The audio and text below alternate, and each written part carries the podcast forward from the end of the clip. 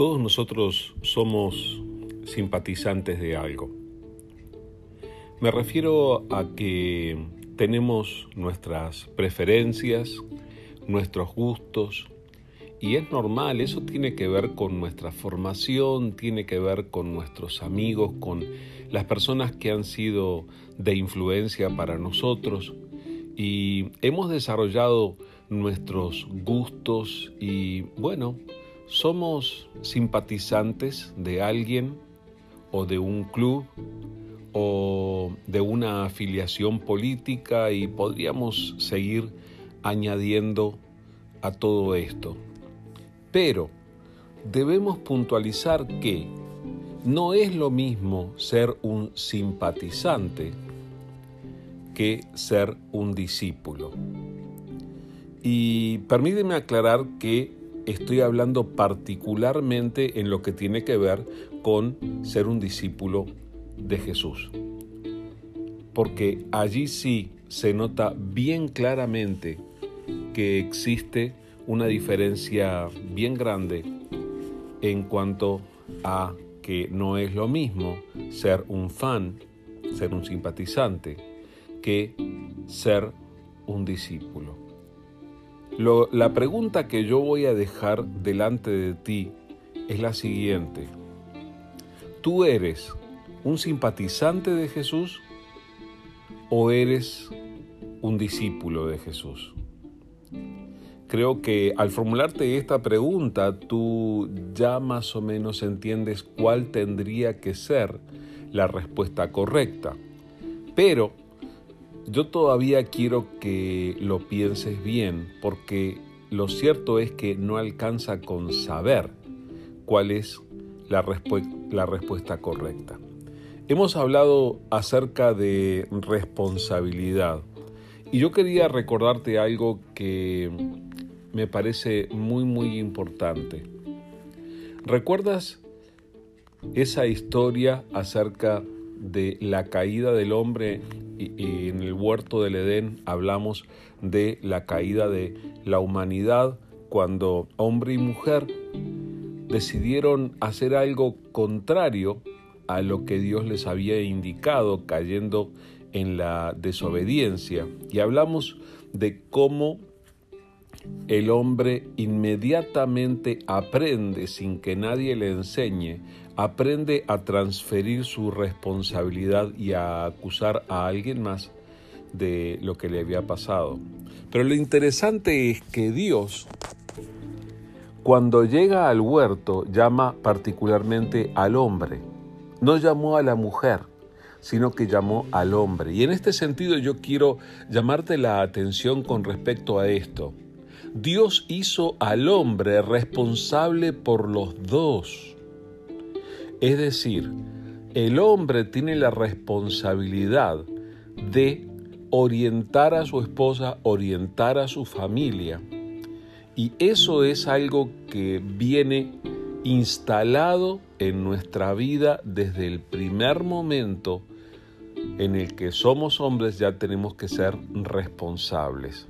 Y esto se hace particularmente especial en cuanto a nuestra relación con Jesús, con la salvación, eh, y a este hecho de que es preferible o lo correcto es que seamos discípulos de Jesús y no solamente sus simpatizantes, sus fans. Entonces, quiero que pienses en esto y quiero leerte un pasaje que está escrito eh, en el Evangelio de Lucas, en el capítulo 9, eh, versículo 57 en adelante. Dice, yendo ellos, uno le dijo en el camino, Señor, te seguiré a donde quiera que vayas. Y le dijo Jesús, las zorras tienen guaridas y las aves de los cielos nidos mas el Hijo del Hombre no tiene dónde recostar la cabeza. Y dijo a otro, sígueme. Él le dijo, Señor, déjame que primero vaya y entierre a mi Padre. Jesús le dijo, deja que los muertos entierren a sus muertos, y tú ve y anuncia el reino de Dios.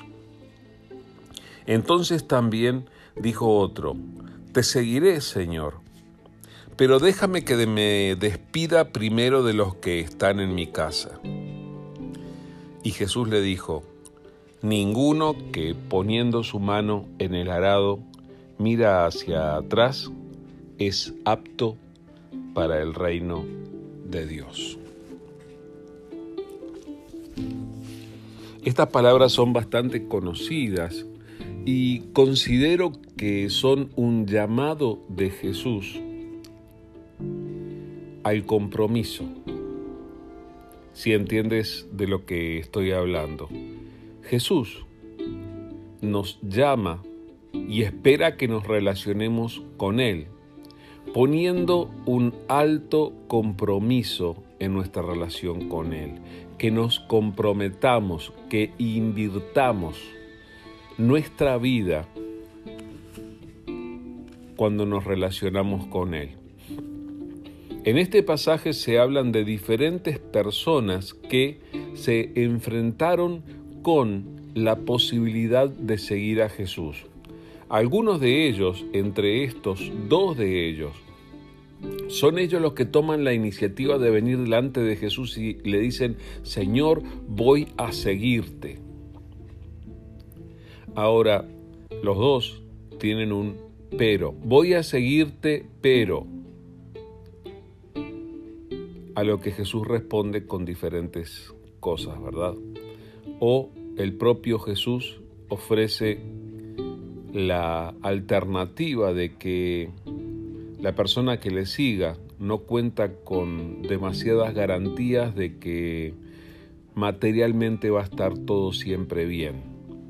Las zorras tienen guaridas y las aves de los cielos nidos, tienen un, lugar al que ir, pero el Hijo del Hombre ni siquiera tiene dónde recostar la cabeza, es decir, eh, Jesús no ofrece una seguridad material eh, como respaldo de seguirle a Él. Y luego hay otro que escucha esta famosa palabra, sígueme, y eh, inmediatamente ofrece sus excusas. Tiene algo que hacer, hay algo que es importante para Él, un poco más adelante lo va a seguir Jesús no acepta más adelante. Jesús tiene una tarea para esta persona en el momento en el que Él le dice que lo siga. Lo cierto es que esto es algo que nos pasa a nosotros también. En algún momento de tu vida, Jesús se cruzó en tu camino. Jesús se cruzó en mi camino hace muchos años. Yo era todavía un adolescente, pero, sabes, eh, ya tenía mis propios planes para mi vida, había pensado lo que me hubiera gustado ser y estaba tratando de, de alguna manera, desarrollar esos planes y, pensar en, en ellos y buscaba lo mejor pero Jesús se cruzó en mi camino y lo cambió todo. Te digo la verdad, Jesús lo cambió todo en mi vida. ¿Qué cambió Jesús en tu vida cuando se cruzó en tu camino? Cuando Jesús se cruzó en mi camino, Jesús me planteó una vida marcada por el compromiso con Él una vida que tuviera que ver con seguirle a Él. A mí me recuerda aquella oportunidad en la que Jesús pasa junto a la oficina de Leví. Mateo, el publicano, un recaudador de impuestos, un gerente administrativo de una entidad financiera, trabajaba para el IRS de aquella época, el hombre, y Jesús pasa junto a él y le dice esta famosa palabra, como le digo yo. Le dice, sígueme. Y nosotros en realidad no sabemos qué concepto tendría Mateo antes, pero evidentemente había escuchado hablar de Jesús, evidentemente había sido impactado tal vez por los milagros, tal vez por las enseñanzas, tal vez por la fama, por las cosas que le habían dicho de Jesús. Lo cierto es que cuando Jesús pasa junto a él, nadie tiene que explicarle a Mateo quién es Jesús. Y cuando Jesús pronuncia este llamamiento, sígueme. Mateo simplemente se levanta y lo sigue, dejando atrás todo lo demás. Mateo pasó el periodo del ministerio de Jesús y más adelante siendo uno de los doce apóstoles, siendo parte de un grupo de personas, de un grupo de hombres, los apóstoles, entre los que había alguien que era, por ejemplo, absolutamente contrario a su posición política. Mateo trabajaba para el imperio romano.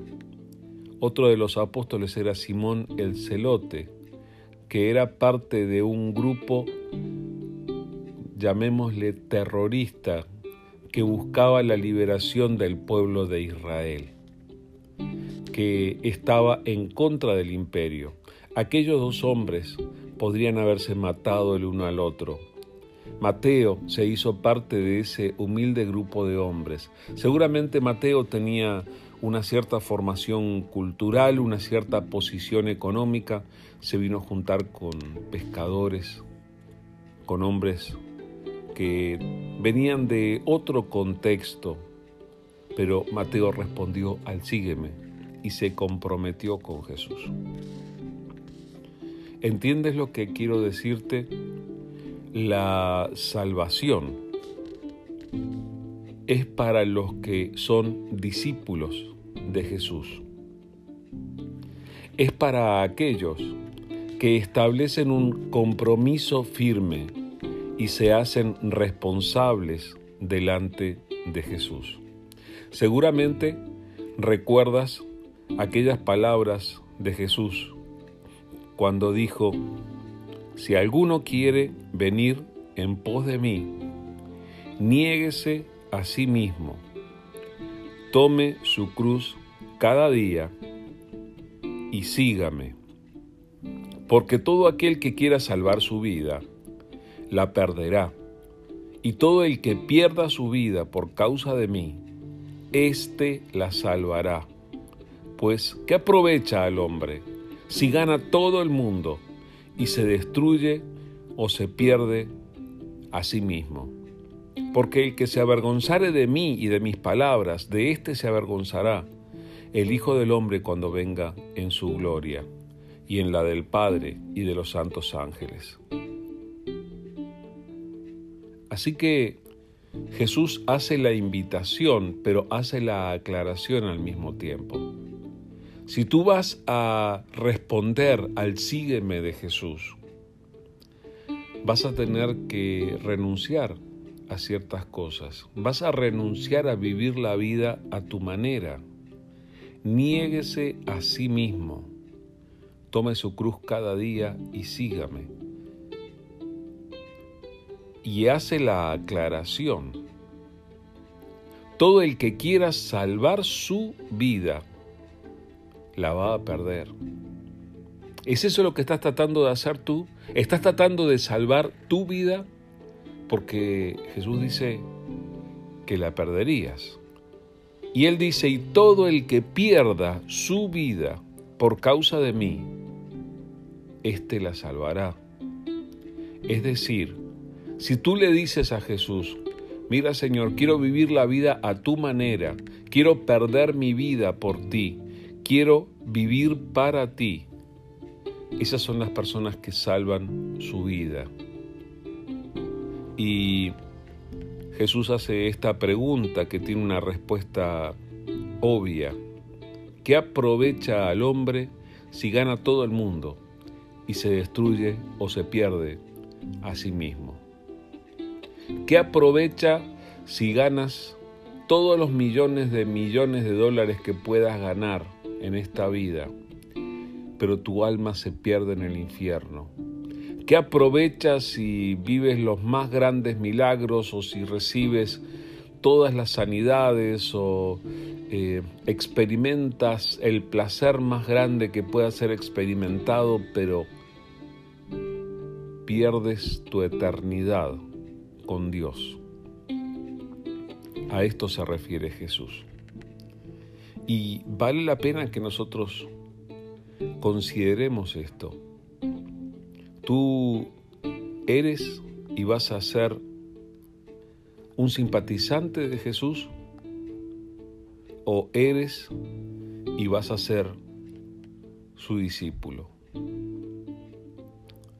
Cuando Jesús pasa junto a ti, como está pasando en este momento, y te dice, sígueme, ¿cómo le respondes?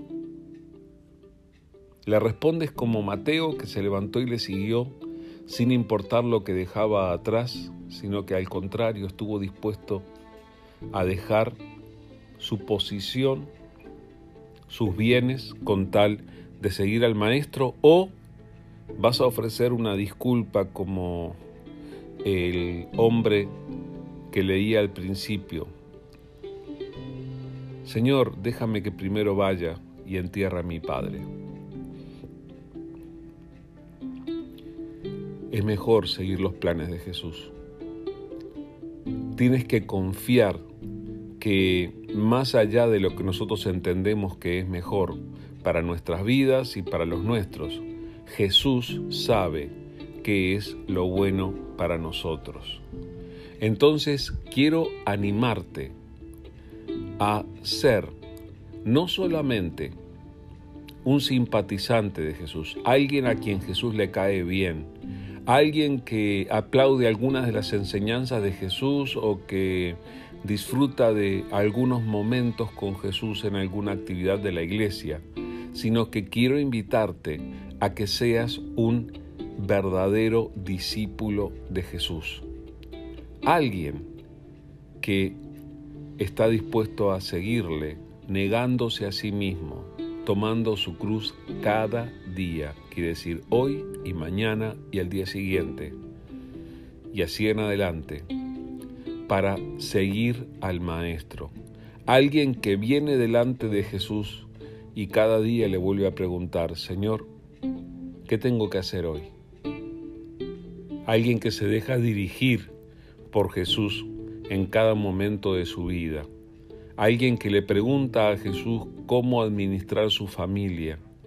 Alguien que está dispuesto a dejar otras cosas con tal de seguirlo a Jesús. Por favor, no te conformes con ser un simpatizante de Jesús. Hay simpatizantes de Jesús que cuando Él venga le van a decir, Señor, estuvimos allí en la reunión y hasta hicimos esto y esto otro. Y Jesús les va a decir, perdón, ¿y ustedes quién son? Yo no los conozco.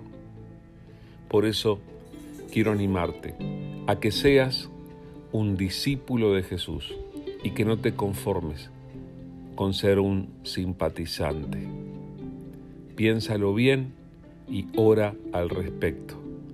Y que el Señor respalde su palabra y te llame a la posición en la que Él quiere que tú estés.